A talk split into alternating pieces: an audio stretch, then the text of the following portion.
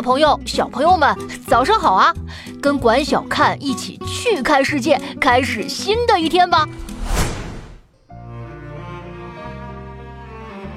大家好，我是白鸽老师。想象一下，如果你身边的小动物身上都长出了树叶，开出了鲜花，变成了一片片的花瓣，那会是什么样子的呢？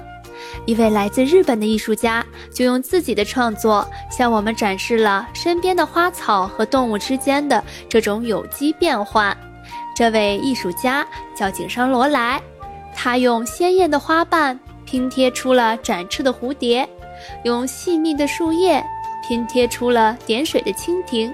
在他的世界里，从甲虫到乌龟。甚至老虎、熊猫都可以变成自然间的树枝、树叶和花瓣。那么他是怎么想到要创作这种作品的呢？其实呀，这个灵感来源于他对花道的学习。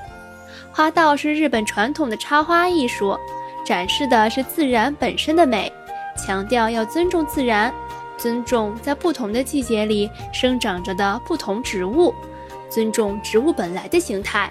不随意对它们进行人工的改变，所以在井上罗来的作品中，采用的总是当季的植物。比如他的很多件蝴蝶形状的作品，在春天，蝴蝶的翅膀是深浅不一的红色玫瑰花瓣，人们会感受到百花盛开的艳丽和甜美。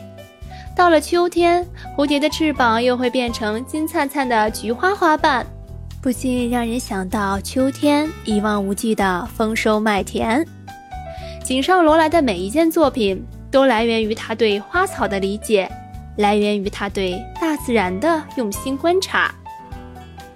听到这儿，你是不是也跃跃欲试，准备出门捡些树叶、花瓣啦？完成创作之后，别忘了用相机记录下来哟。